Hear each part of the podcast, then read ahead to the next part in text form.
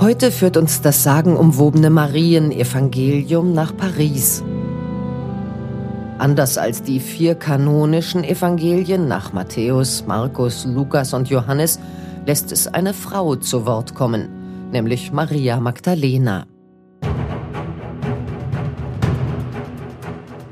Sie folgte Jesus als Jüngerin und stand ihm besonders nahe. Wie nah standen sich die beiden? Zu nah in den Augen der Kirche?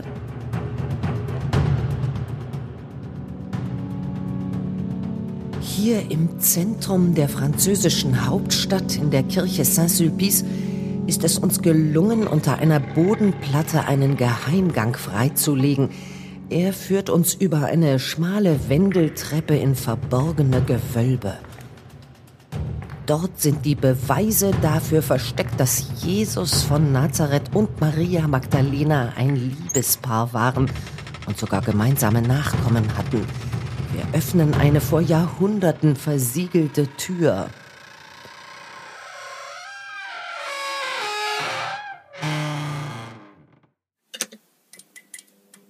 Herzlich willkommen im Depot der Papyrussammlung des Ägyptischen Museums Berlin. Na ja, gut. Heute führt uns das Evangelium nach Maria aus der Papyrussammlung des Ägyptischen Museums in Berlin direkt in die Bibliothek des Erzpriesters Zacharias im 5. Jahrhundert und damit in die frühchristlichen Gemeinden, in denen solche Texte gern gelesen, kopiert und verbreitet wurden. Welche Rolle spielt Maria in dem nach ihr benannten Evangelium? Was ist das überhaupt für ein Text? Und wer regt sich denn da so auf? Und alle auf Sie hören? Hat er Sie mehr als uns erwählt? Mein Name ist Sophie Ruch und Sie hören Hinter den Dingen. 5000 Jahre Wissensgeschichte zum Mitnehmen und Nachhören. Das Marienevangelium. Als Kodex wird ein antikes Manuskript bezeichnet, das mit einem Lederumschlag zu einem Buch gebunden ist. Und in eben solch einem Buch, dem sogenannten Codex Berolinensis Gnosticus P 8502, dem Berliner Gnostischen Kodex, wurden vier Texte überliefert. Einer davon ist das Evangelium nach Maria.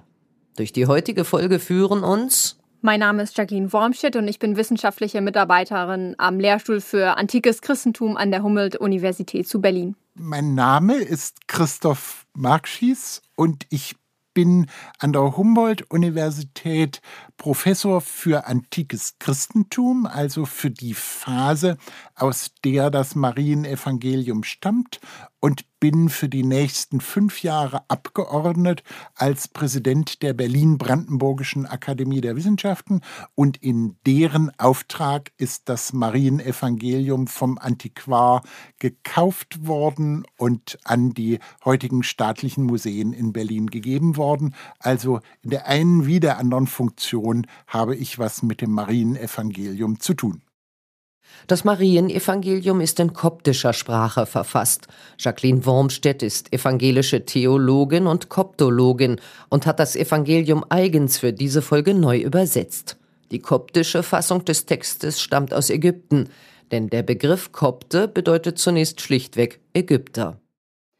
Er wird ähm, dann spezieller verwendet für Christen im spätantiken Ägypten bis heute. Also wenn wir heute von Kopten sprechen, dann meinen wir Christen, die zur koptisch-orthodoxen Religion gehören. Das Koptische ist die letzte Sprachstufe des Ägyptischen, eine Mischung aus griechischen Buchstaben plus zusätzlichen, ja, genuin koptischen Buchstaben, ähm, die an Laute aus dem Ägyptischen angelehnt sind.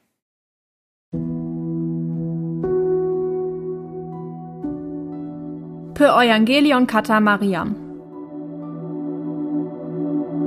So klingt der Titel Evangelium nach Maria auf Koptisch. Die uns vorliegende Überlieferung aus dem Berliner Kodex ist lückenhaft. Sie ist aber mit Abstand die vollständigste Fassung, die heute noch erhalten ist. Darüber hinaus gibt es andernorts zwei weitere Fragmente auf Griechisch, die aber nur wenige Sätze überliefern. Dass wir heute überhaupt wissen, worum es im Marienevangelium inhaltlich geht, verdanken wir daher hauptsächlich dieser Berliner Fassung. Das Evangelium lässt sich in drei Teile gliedern.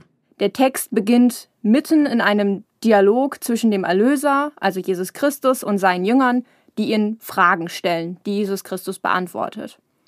Dann endet der Dialog, der Erlöser geht weg und die Jünger bleiben zurück und sind traurig, weil Jesus Christus gegangen ist und sie alleine lässt, mit der Aufgabe zu missionieren. Dann tritt Maria als Trösterin auf und wird darum gebeten, Lehre zu vermitteln, die sie allein von Jesus Christus bekommen hat. Was sie dann im Folgenden tut. Und das Ganze passiert in einer Visionsschilderung, also sie schildert eine Vision, die sie vom Erlöser erhalten hat. Und am Ende wird quasi über den Inhalt dieser Vision gesprochen und diskutiert. Und es kommt zum Konflikt zwischen Petrus und Andreas auf der einen Seite und Maria und Levi auf der anderen Seite. Bevor wir in das Marienevangelium hineinhören, ein paar Worte zu seiner Überlieferung. Wie so oft bei solchen Schriften gibt es keinen benennbaren Autor, keine Autorin. Wir müssen davon ausgehen, dass die Erzählung zirkulierte von verschiedenen Personen aufgegriffen, ergänzt oder abgeändert wurde, ohne Rücksicht auf einen Copyright oder so. Die Forschung spricht daher von Living Literature, einer lebendigen Literatur, die steter Veränderung unterworfen ist. Wann genau das Marienevangelium entstanden ist, lässt sich darum nicht präzise datieren. Wir befinden uns aber wohl im zweiten nachchristlichen Jahrhundert. Auf dem Gebiet des gesamten römischen Reiches bildet sich ein Netz frühchristlicher Gemeinden. Zusammengehalten wird das Netzwerk unter anderem dadurch, dass in den verschiedenen Gemeinden und Gruppen die gleichen Texte gelesen werden. Die werden zusammengehalten durch einen Kernkorpus von Texten, die vier Evangelien, die Paulusbriefe. Die werden zusammengehalten durch die Vorstellung Jesus von Nazareth, also ein gescheiterter Messias-Prätendent, den Sklaventod in einer abgelegenen Provinz gestorben ist, der Heiland der Welt. Sie werden zusammengehalten dadurch, dass sie bestimmte Rituale gemeinsam feiern und ihr Leben gemeinsam gestalten. Also so eine Mischung aus ethischen Konsensen, aus, wir würden heute sagen, theologischen, dogmatischen Konsensen darüber, wer Jesus Christus ist. Auch eine Vorstellung darüber, dass man, wenn der Mann stirbt und die Frau ganz alleine ist, die unterstützen muss sich darum kümmern muss. Also auch eine bestimmte Vorstellung von einer Gemeinschaft, die man bildet und in der bestimmte Sozialleistungen notwendig sind. Also ich würde so sagen, ein Set von, weiß ich nicht, 20 knappen Formulierungen, die nirgendwo wirklich schriftlich festgehalten sind, die aber da Konsens sind. Im Umfeld dieser miteinander verknüpften frühchristlichen Gemeinden entsteht im zweiten Jahrhundert nach Christi Geburt das Marienevangelium. Es gehört aber mit Sicherheit nicht zum Kernkorpus an Texten, die die Gemeinden dieser Zeit miteinander teilen, denn dafür ist es zu selten überliefert. Aus dem zweiten, dritten und vierten Jahrhundert wurden neben den zwei griechischen Fragmenten und der koptischen Version in Berlin bisher keine weiteren Abschriften gefunden. Die uns vorliegende Fassung des Marienevangeliums aus dem Berliner Kodex stammt aus dem fünften Jahrhundert. Sie ist also vermutlich etwa 300 Jahre nach der ersten Textfassung entstanden. Die Herkunft unserer Fassung lässt sich aber ziemlich genau örtlich und zeitlich bestimmen, dank des ledernen Umschlags. Denn bei der Rekonstruktion des hinreißend schönen Lederumschlags, der ist mal sehr sorgfältig konservatorisch behandelt worden, kam heraus, dass der Besitzer sich auf diesem Lederumschlag eingeschrieben hat und da steht Zacharias Archipresbyteros. Der Archipresbyter Zacharias, ein Oberpriester und dem hat das Ganze offenbar gehört. Wir haben leider auch nicht andere Bücher, auf denen Zacharias Archipresbyter draufsteht. Also wir können auch seine Bibliothek nicht rekonstruieren. Leider hat Zacharias, anders als Leonardo da Vinci, keine Bücherlisten hinterlassen, die uns in dieser Frage weiterhelfen könnten. Er war vermutlich Oberpriester eines Klosters oder stand einer Kirche im oberägyptischen Achmim vor. Das Christentum ist zu diesem Zeitpunkt bereits weit verbreitet, mit einer soliden Finanzbasis, so dass sich Zacharias vermutlich schon eine Bibliothek einrichten konnte. Was mit diesen Büchern über die Jahrhunderte geschah, bleibt für uns meist im Dunkeln. Erst gegen Ende des 19. Jahrhunderts erscheint der Kodex wieder auf dem Radar und gelangt nach Berlin, wo er seinen heutigen Namen erhält. Der Berliner Gnostische Kodex ist durch einen Menschen nach Berlin gekommen, der unglaubliche Händlerqualitäten hatte. Der war nicht nur Forscher, sondern Händler. Das erkennt man daran, dass er nicht nur Papyri, wenn man etwas flapsig reden will, vertickt hat, sondern zum Beispiel auch Fisch aus seiner mecklenburgischen Heimat in Berlin verkaufte an seine Kollegen. Und Karl Schmidt, so hieß der Mensch, der hat von einem in Kairo befindlichen Antiquitätenhändler nicht nur einen, sondern unglaublich viele vor allen Dingen koptische, aber auch griechische Handschriften aus Ägypten mitgebracht und so hat er auch diese Handschrift mitgebracht. Karl Schmidt kaufte den Kodex also einem Antiquitätenhändler ab, der als Fundort der Papyri das oberägyptische Achmim angab. Diese Annahme ist durchaus plausibel, sie basiert aber auf einer unzuverlässigen Quelle. Bei den meisten Papyri und Handschriften, die über Antiquitätenhändler kommen, ist man darauf angewiesen, dem Antiquitätenhändler zu glauben. Und der Antiquitätenhändler hat gesagt, dieser Kodex hat sich in Achmim in einer Nische einer Wand mit Federn zugedeckt befunden. Wenn wir jetzt den Kodex angucken und seinen ganz herrlich erhaltenen Lederumschlag geraten wir schon ins Grübeln. Man muss eigentlich sagen, dass die meisten Händler nicht verraten, woher sie Sachen haben und dazu geflunkerte Geschichten erzählen, was man auch verstehen kann. Denn wenn ich verrate, wo es solche Kodizes gibt, dann werden natürlich die Gelehrten, die mir bisher die Kodizes abkaufen, da selber hingehen, zum Spaten greifen und versuchen, ohne den Zwischenhändler den Kodex zu bekommen. Mit dieser Herkunftsanekdote im Gepäck hat Karl Schmidt den Kodex Ende des 19. Jahrhunderts der Berliner Akademie der Wissenschaften übergeben und die Handschrift wurde fortan konserviert im also herzlich willkommen im Depot der Papyrussammlung des Ägyptischen Museums Berlin. Hier werden wir von einer absoluten Kennerin des Berliner Kodex empfangen. Mein Name ist Miriam Krutsch, ich bin Papyrusrestauratorin und Sammlungsrestauratorin und habe eben auch den Papyrus berulinensis P8502 vor einigen Jahren restauriert. Jetzt haben wir gehört, dass ein Kodex ein zu einem Buch gebundenes Manuskript ist. Im Depot finden wir aber mehrere Holzkisten vor, in denen die Doppelblätter des zerlegten Kodex zwischen Glasscheiben aufbewahrt werden. Dieser äh, frühe Kodex ist einlagig. Das heißt, wir haben ursprünglich 38 Doppelblätter gehabt und die wurden alle hintereinander gelegt und dann geheftet. Bei einer früheren Konservierung wurde der Kodex wegen seiner altersbedingten Instabilität nicht nur in die 38 Doppelblätter aufgelöst, sondern sogar in seine Einzelblätter zerlegt. Dabei wurden die Doppelblätter teilweise in der Mitte am Falz zerschnitten. Das hat man gemacht, ähm, ich vermute aus zwei Gründen. Zum einen war die Heftung nicht mehr so stabil und es waren viele der Doppelblätter schon zerrissen.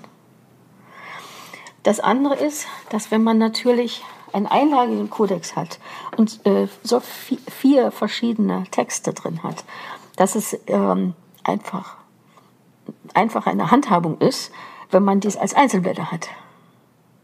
Weil man ja jetzt, wenn man hier jetzt so ein Doppelblatt rausnimmt, dann haben Sie jetzt zwei verschiedene Texte nebeneinander.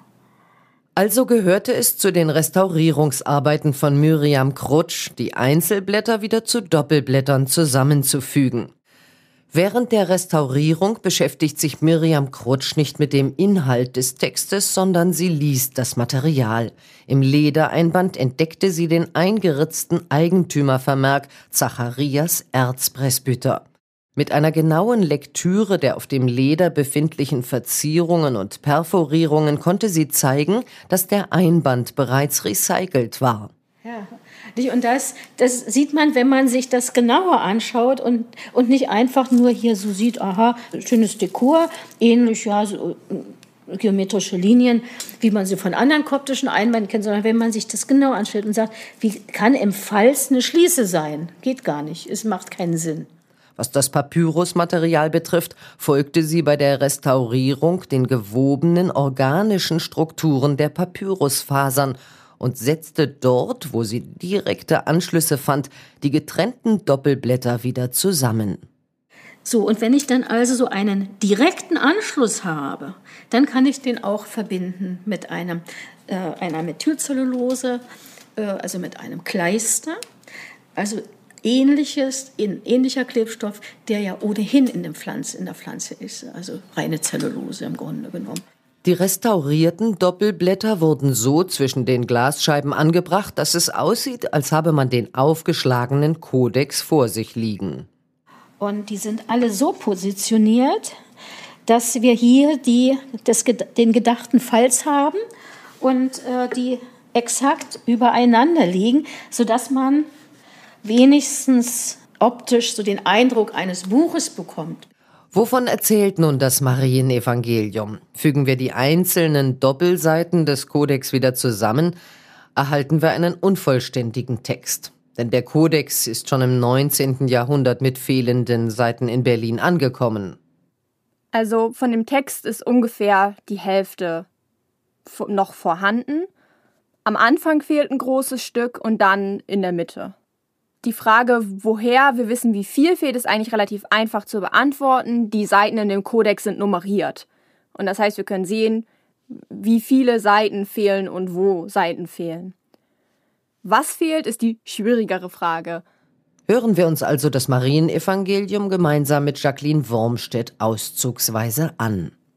Also der überlieferte Text setzt ein mit einer Frage, deren Anfang wir nicht haben und damit nicht wissen, wer diese Frage stellt. Und es, die Frage lautet erstmal, löst Materie sich irgendwie auf? Oder geht Materie irgendwie zu Ende? Wird die Materie auch zerbrochen werden oder nicht?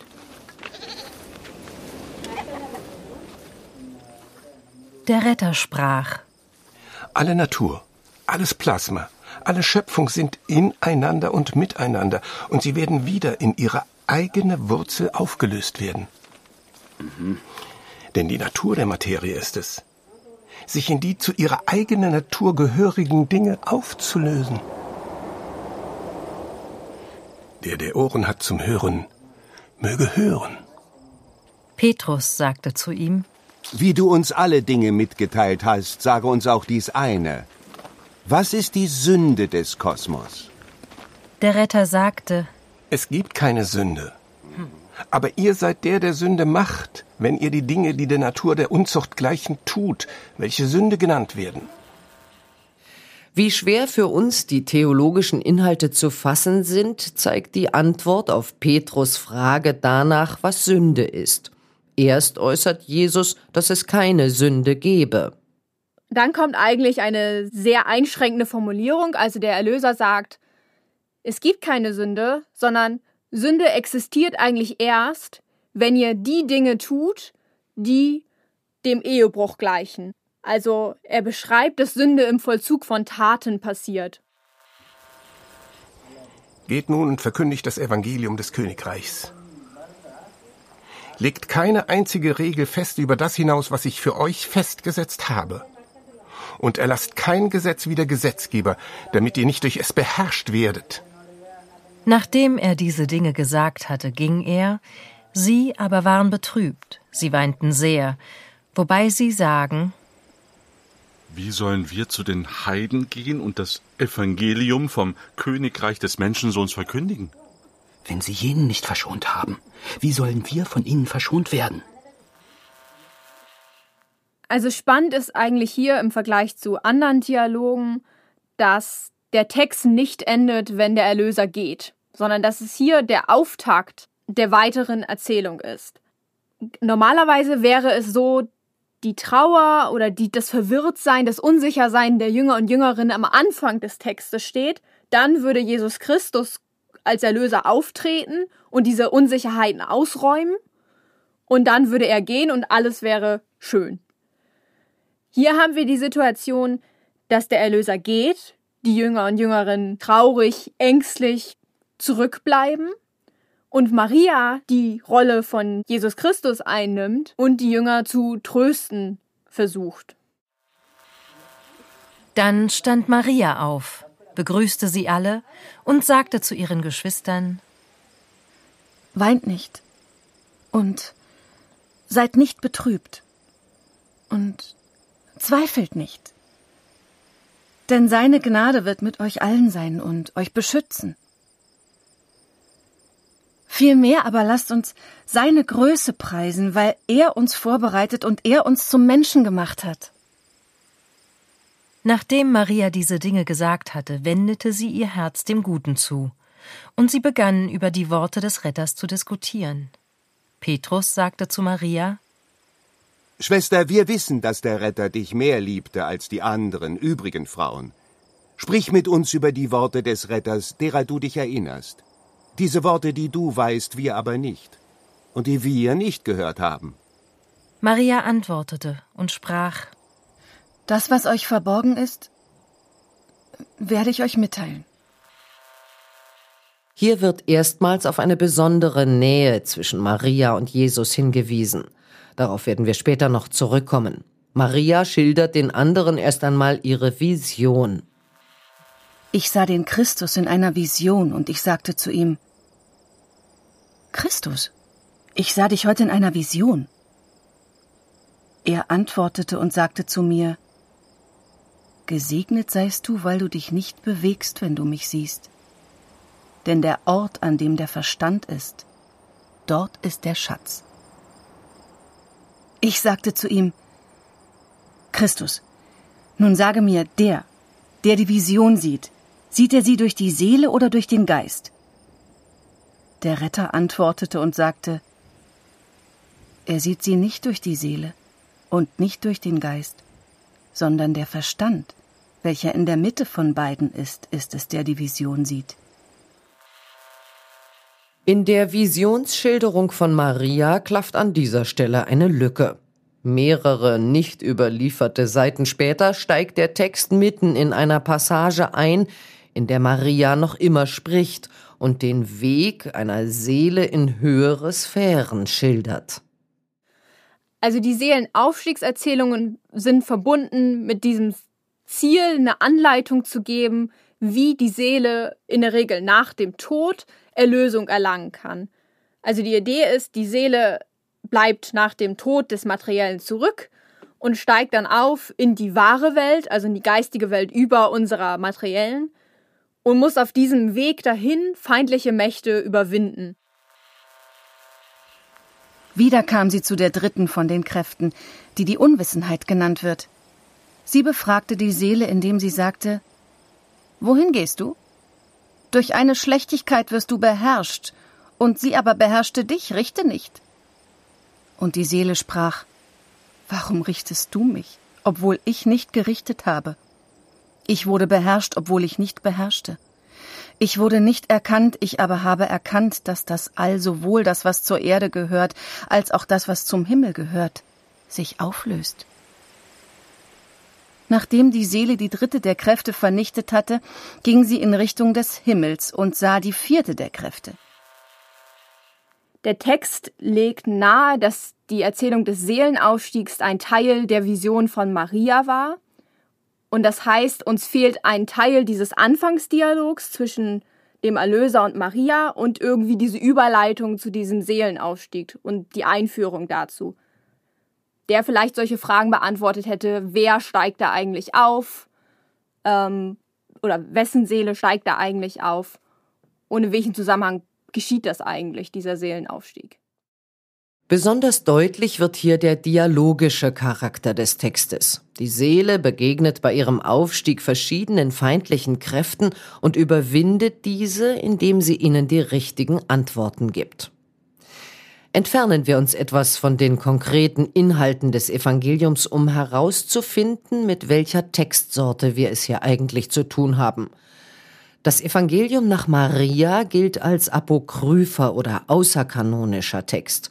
Wie wir hörten, ist es Teil des sogenannten Berliner Gnostischen Kodex.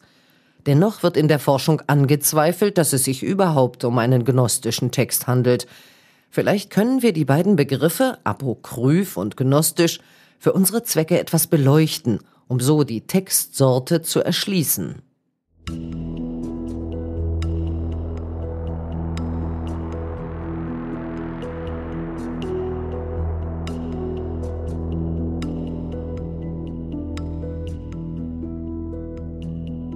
Gnosis ist eine Elitebewegung innerhalb des antiken Christentums, die zu Lehrstellen der mehrheitskirchlichen Lehre Zusatzwissen bietet.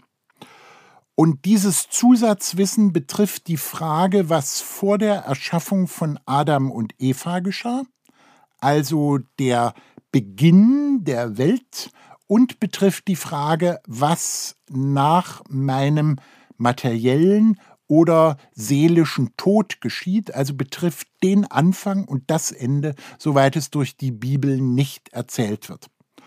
Und zu diesem Zweck wird eine mythologische Geschichte über den allerersten Anfang und das allerletzte Ende erzählt. Auf den ersten Blick scheinen das Fragen zu sein, um die es auch im Marienevangelium geht.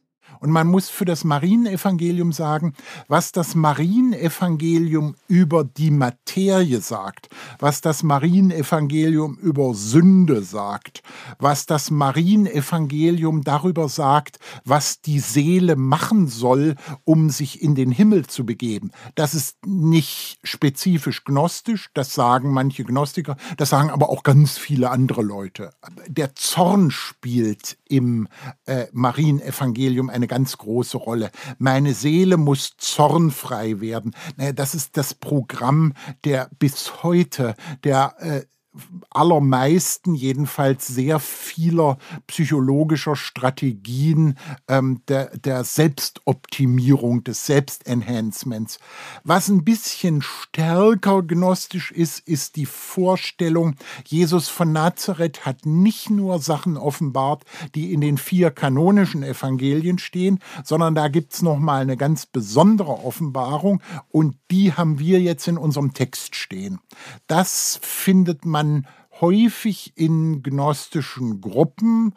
Aber das Interessante an diesem Text ist, dass das Setting so ist wie bei Gnostikern, aber der Inhalt ist nicht besonders gnostisch. Also ich selber würde immer sagen, es ist ein Text am Rande der Gnosis.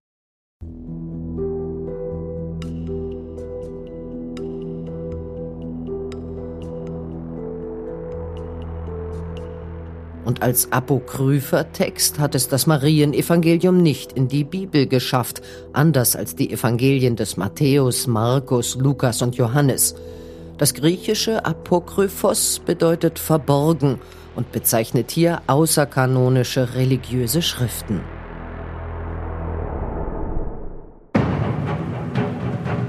Das nach Maria benannte Evangelium wurde wie viele andere Texte von der katholischen Kirche unterdrückt.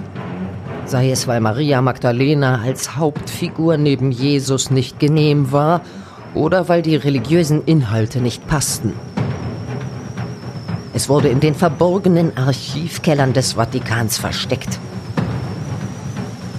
So wurde über Jahrhunderte verhindert, dass die eigentliche Wahrheit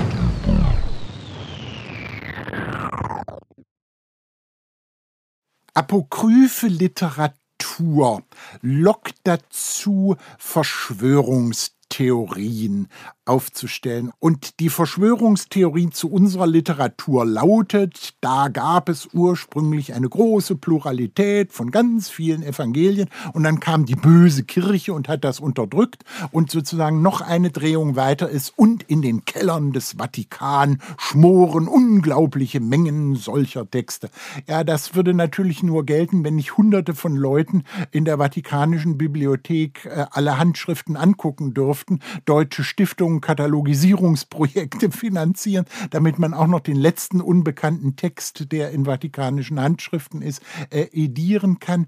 Aber es scheint ja deutlich mehr als vier Texte zu geben, die sich Evangelien nennen. Wir sagen gern über das Marienevangelium, der hat's nicht in die Bibel geschafft. Die Frage ist, wollte er das überhaupt? Also klar ist, der nimmt Bezug auf biblische Texte, weil er sie zitiert. Also er ist in jedem Falle sekundär und er zitiert so viele biblische Texte, dass eigentlich relativ klar ist, dass er sich zu ihnen in Beziehung setzen will. Der Kanon, sagen wir, also die Sammlung der vier Evangelien, die gibt es als normative Sammlung, die in weiten Teilen der Kirche in Geltung steht, so seit der Mitte des zweiten Jahrhunderts. Die Frage ist jetzt, ähm, gibt es Gruppen, die sagen, nee, wir haben nicht nur vier, sondern wir haben fünf, sechs, sieben, zehn. Oder gibt es sogar solche, die sagen, nee, nicht Matthäus, Markus, Lukas, Johannes, sondern fünf andere? Das ist eine sehr schwer zu beantwortende Frage, ähm, weil es offenkundig ja so ist, dass diese Texte von Menschen genutzt werden. Zacharias Erzpresbyter, Zacharias Erzpriester hat im fünften Jahrhundert eine ganz normale Bibel und liest dazu ein Marienevangelium. Also der nimmt es als eine interessante, anregende Schrift, zusätzlich aber nicht als eine Schrift, die kanonisch werden wollte und daran gescheitert ist. Ich definiere apokryphe Schriften immer so, Schriften, die entweder in die Bibel rein wollten oder so gemacht sind wie biblische Schriften oder von Figuren stammen oder Geschichten über Figuren enthalten, die auch in der Bibel vorkommen. Also das ist ein Text, der zu den Apokryphen gerechnet wird, aber bei dem man nicht sagen kann, das war eine Antibibel oder eine Gegenbibel.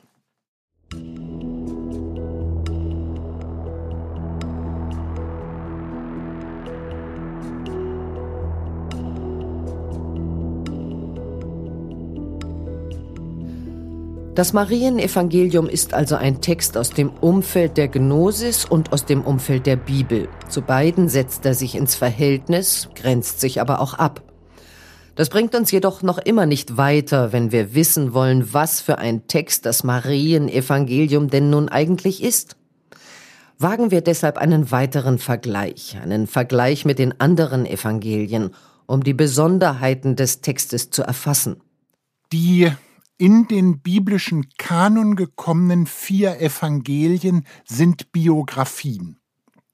Sind Biografien mit sehr langen Redeabschnitten, aber im Kern modelliert von dem Beginn eines Lebensweges bis zu seinem Ende und dem, was im Zusammenhang mit dem Ende passiert. So ist das Marienevangelium überhaupt nicht. Im Grunde muss man sagen, die meisten sogenannten apokryphen Evangelien konzentrieren sich auf diese kleine Phase zwischen der Auferstehung und der Himmelfahrt und sagen, wir haben zusätzliche Informationen darüber, was Jesus von Nazareth gesagt hat. Sprachlich sind die Unterschiede schon die, dass man merkt, es sind spätere Texte. Also da findet wirklich Dialog statt in den kanonisch gewordenen Evangelien wird nicht gut erzählt. Da steht, Jesus von Nazareth kam bei einem vorbei und sagte, folgte mir nach. Da ließ er alles stehen und ging los.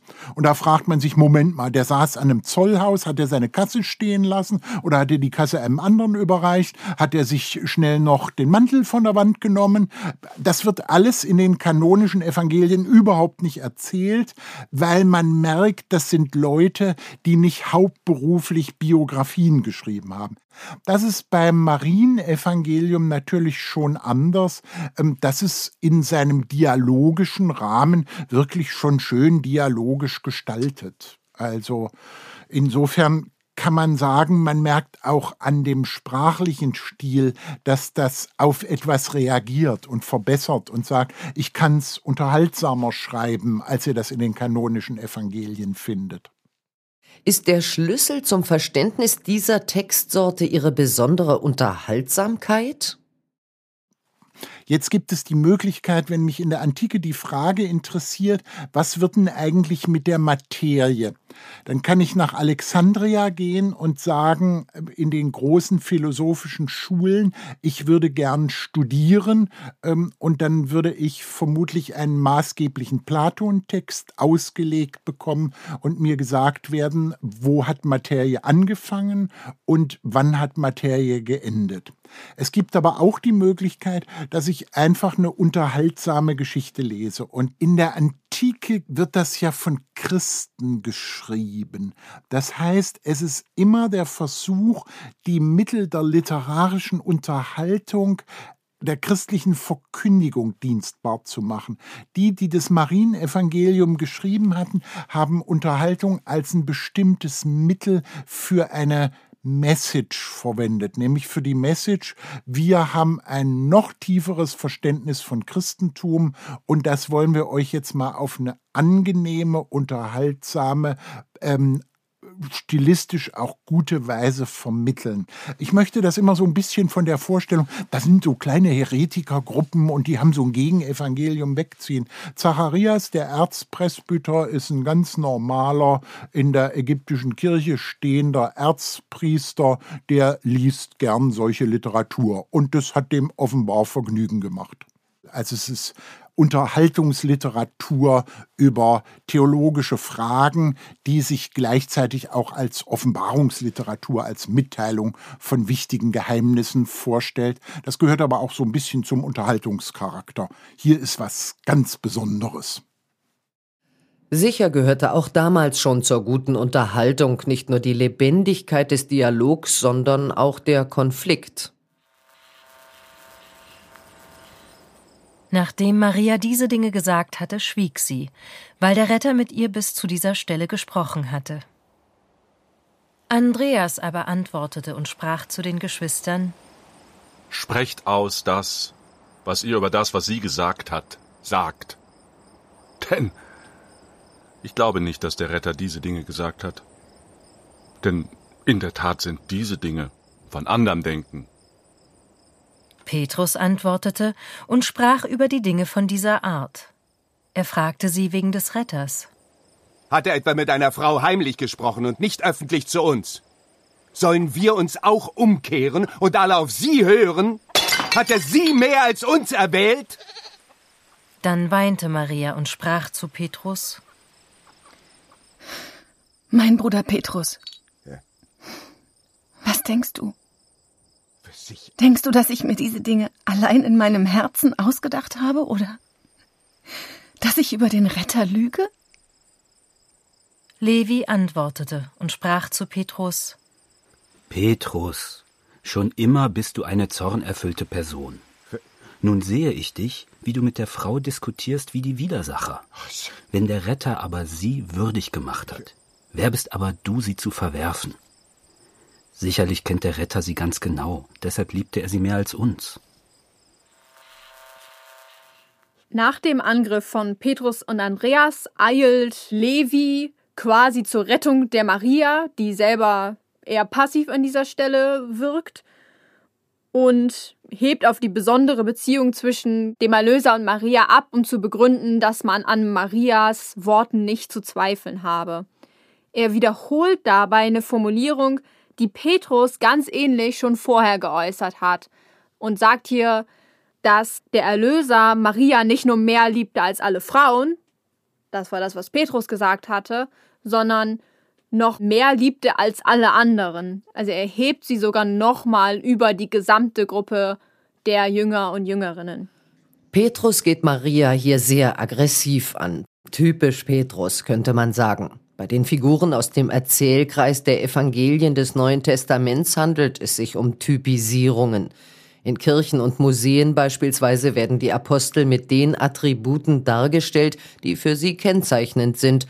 Paulus trägt ein Schwert, Petrus den Schlüssel. Darüber hinaus werden ihnen auch feste Charaktereigenschaften zugeschrieben, die im frühen Christentum allgemein bekannt sind. Eigenschaften, die die Figuren in einer apokryphen Erzählung selbstverständlich mitbringen, auf die dort aufgebaut wird und die weiter ausgeschmückt werden. Also Petrus kommt nicht nur in den kanonischen Evangelien vor, sondern auch in vielen apokryphen Texten. Schon in den kanonischen Evangelien hat Petrus so ein bisschen den Ruf weg, nicht erst zu denken, bevor er spricht. Und gerne mal sehr emotional auf Anwürfe zu reagieren. Das ist auch so ein bisschen die Rolle, die er im Evangelium nach Maria bekommt. Und Maria Magdalena gerät in verschiedenen Texten, mal mehr, mal weniger, mit Petrus in Konflikt. Also Petrus und Maria werden in apokryphen Texten gerne als Stellvertreter für diesen Konflikt Mann-Frau innerhalb christlicher Gemeinden verwendet.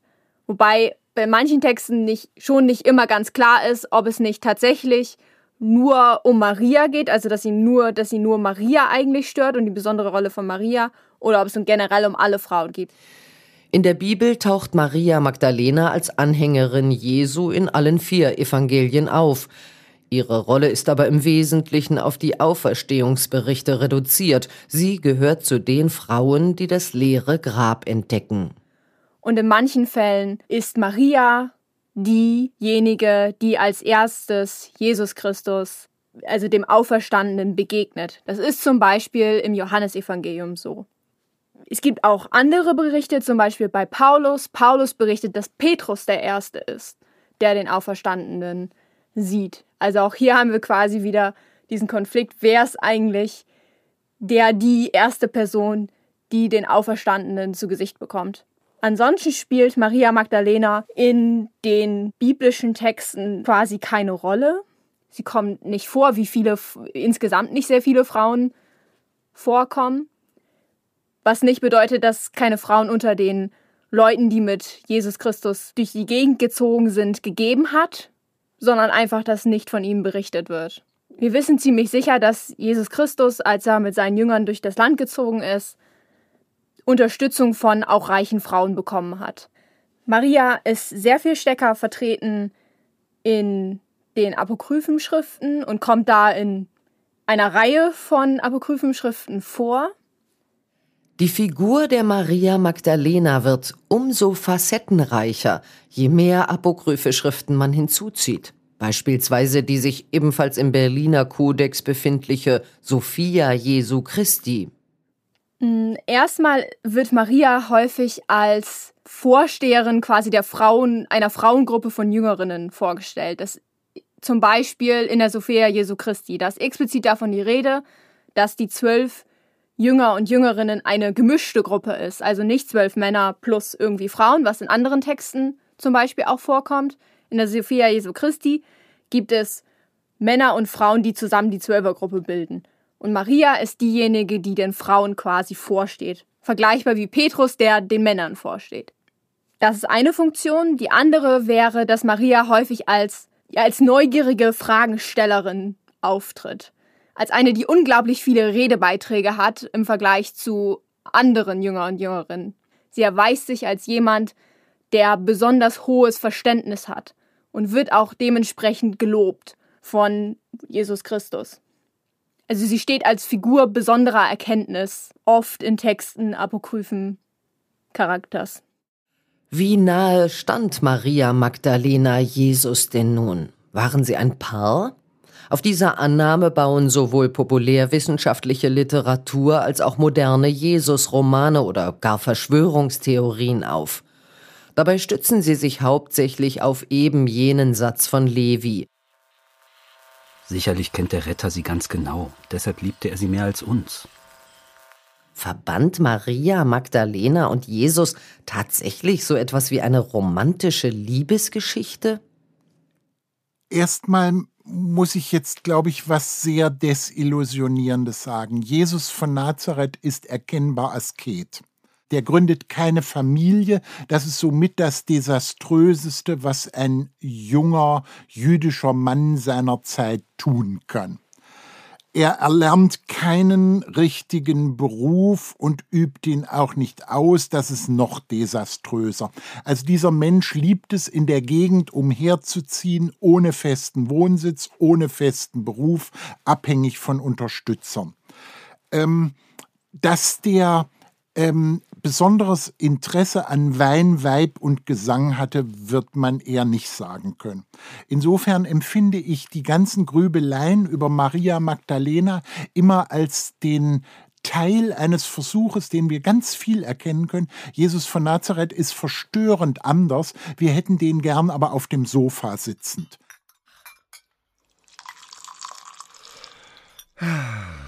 Ist der Karottenkuchen nicht fabelhaft dekoriert? Finden Sie nicht auch? Sieht doch verlockend aus. Ja. Nun, greifen Sie doch zu, junger Mann. Wenn dich dein Auge vom Himmelreich abbringt, dann reiße es aus. Ach, Wir hätten den gern aber auf dem Sofa sitzend. Also als den Vorfahren äh, all der Orientierung, die uns auch wichtig sind. Jesus von Nazareth ist umweltbewusst, Jesus von Nazareth ist gegen autoritäre Herrschaft, Jesus von Nazareth hat einen super Umgang auch mit Frauen.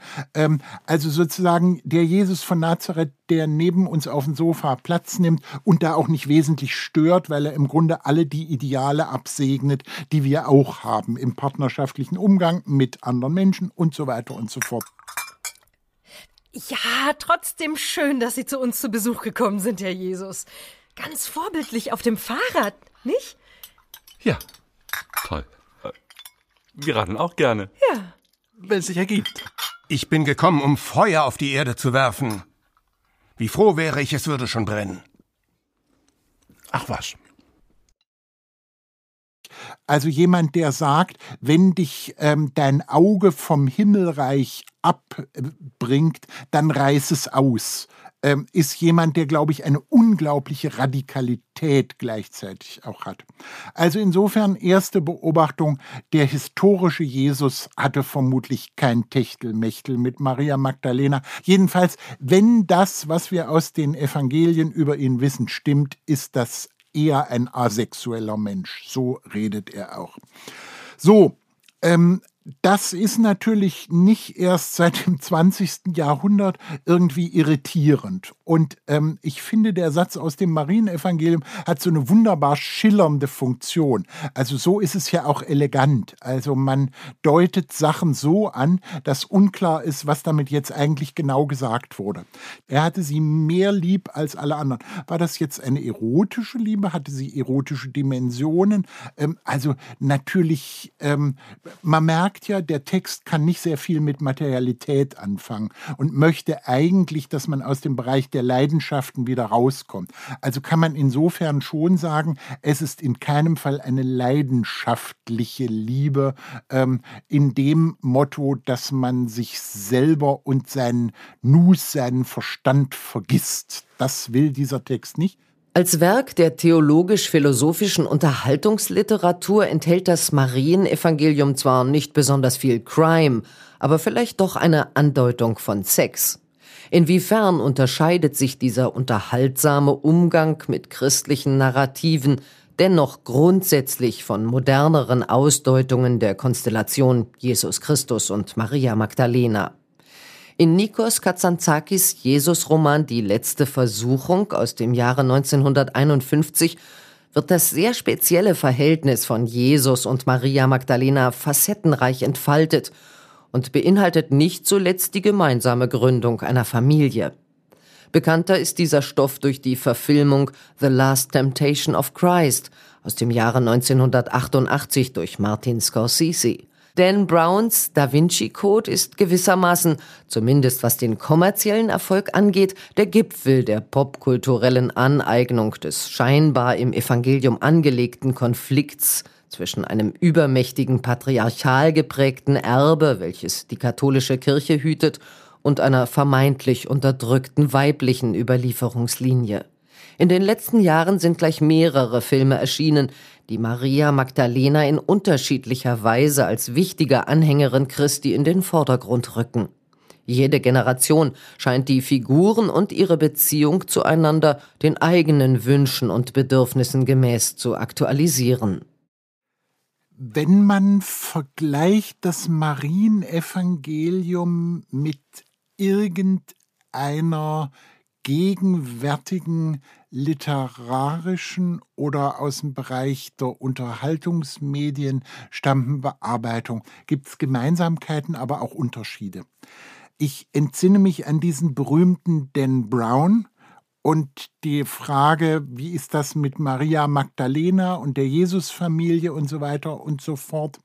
Also ein antiker Christenmensch, Mann oder Frau, die so ein Evangelium schreibt, hat eine Bremse der eigenen Fantasie. Die Fantasie ist zu einem bestimmten Ziel verwendet. Denn Braun setzt ja unglaubliche Fantasie frei. Da kam ja vor, dass man in der äh, Pariser Kirche Saint-Sulpice den Erdboden aufhacken musste, um irgendwo ranzukommen. Und dann musste in Saint-Sulpice so ein Schild hingestellt werden, bitte sehen Sie davon ab, den Fußboden hier aufzuhacken. Das war nur Fiktion, reine Fantasie. Also sozusagen die Fantasie ist so unkontrolliert und so mächtig und so genial inszeniert, dass die Leute die Grenze zwischen Realität und Fantasie völlig vergessen. Das ist erkennbar nicht der Fall beim Marienevangelium, sonst hätte es nicht ein Erzpresbyter in seiner Bibliothek gehabt.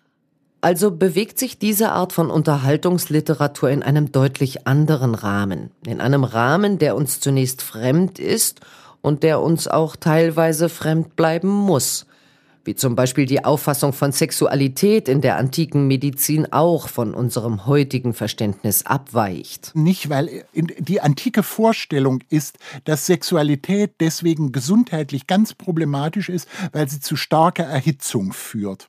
Und die Grundvorstellung ähm, aller antiker Medizin und auch der Halbbildung ist, möglichst gemäßigte Temperaturen. Weder abkühlen, dann gibt Schnupfen und auch nicht erhitzen, dann verkochen die Organe schlecht.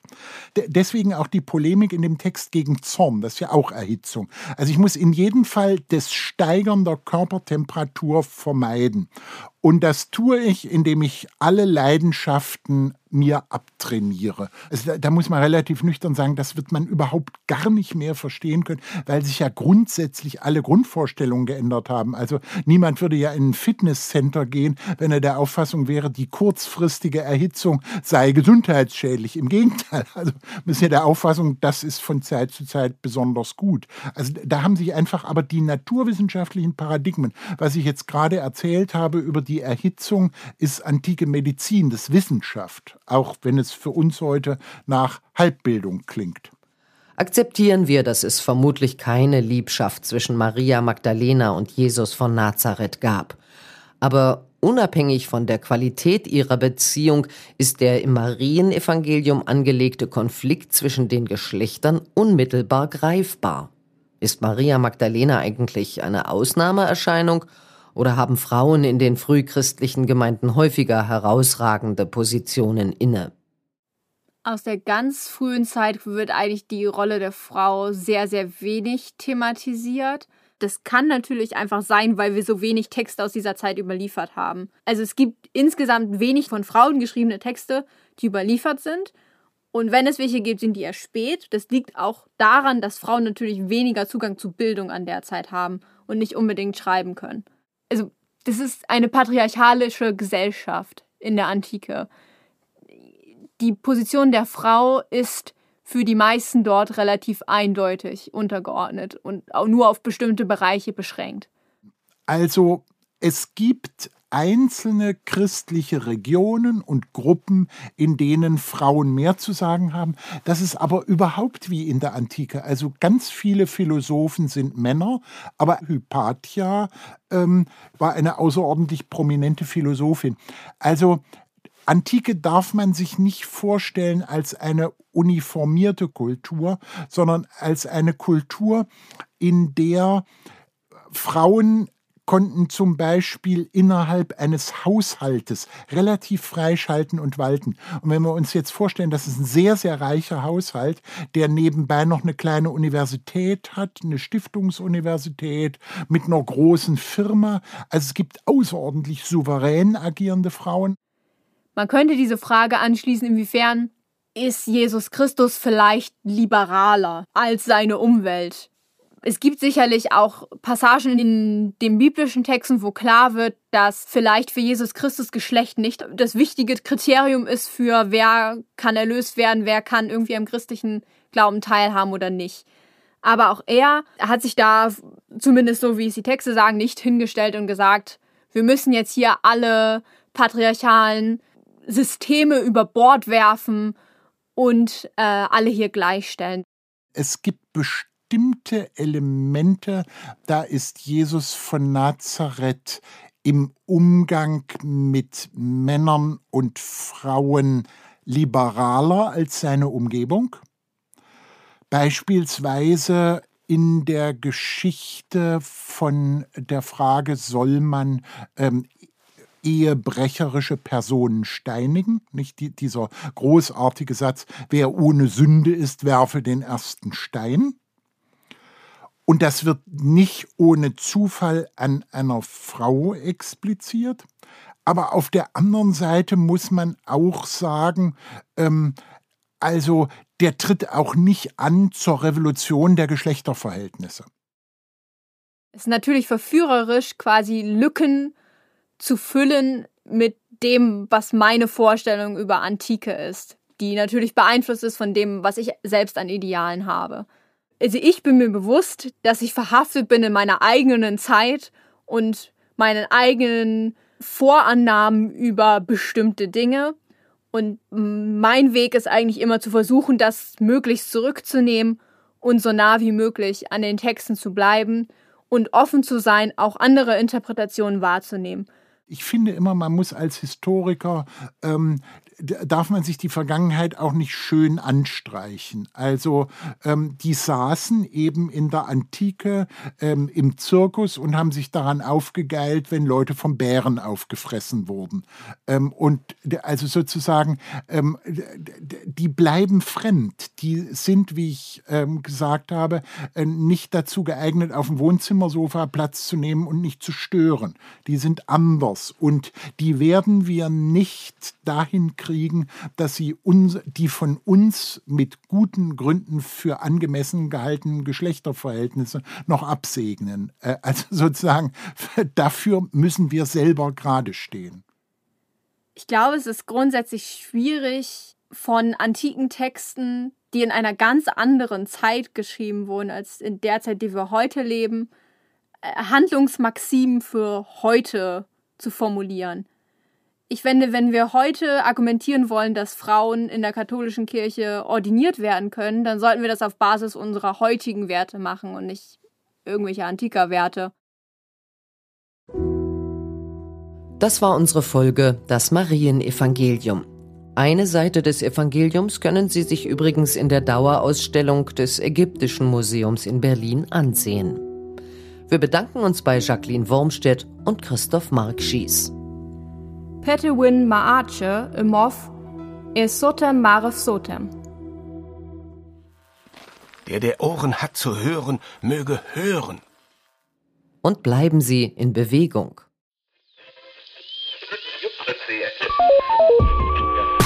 Das war das Marienevangelium aus der Reihe Hinter den Dingen. 5000 Jahre Wissensgeschichte zum Mitnehmen und Nachhören eine Produktion des Sonderforschungsbereichs Episteme in Bewegung an der Freien Universität Berlin. Federführend Christiane Hasselmann, Jan Fussek, Armin Hempel und Katrin Wächter. Ein Podcast mit Christoph Markschieß und Jacqueline Wormstedt. Außerdem mit Miriam Krutsch. Stimmen Friederike Kreutsch, Alexander Bandilla, Matthias Dittmar, Zelda Kaya, Matthias Kelle, Katharina Quaschig und Frank Riede. Diese Folge ist in Kooperation mit den staatlichen Museen zu Berlin entstanden.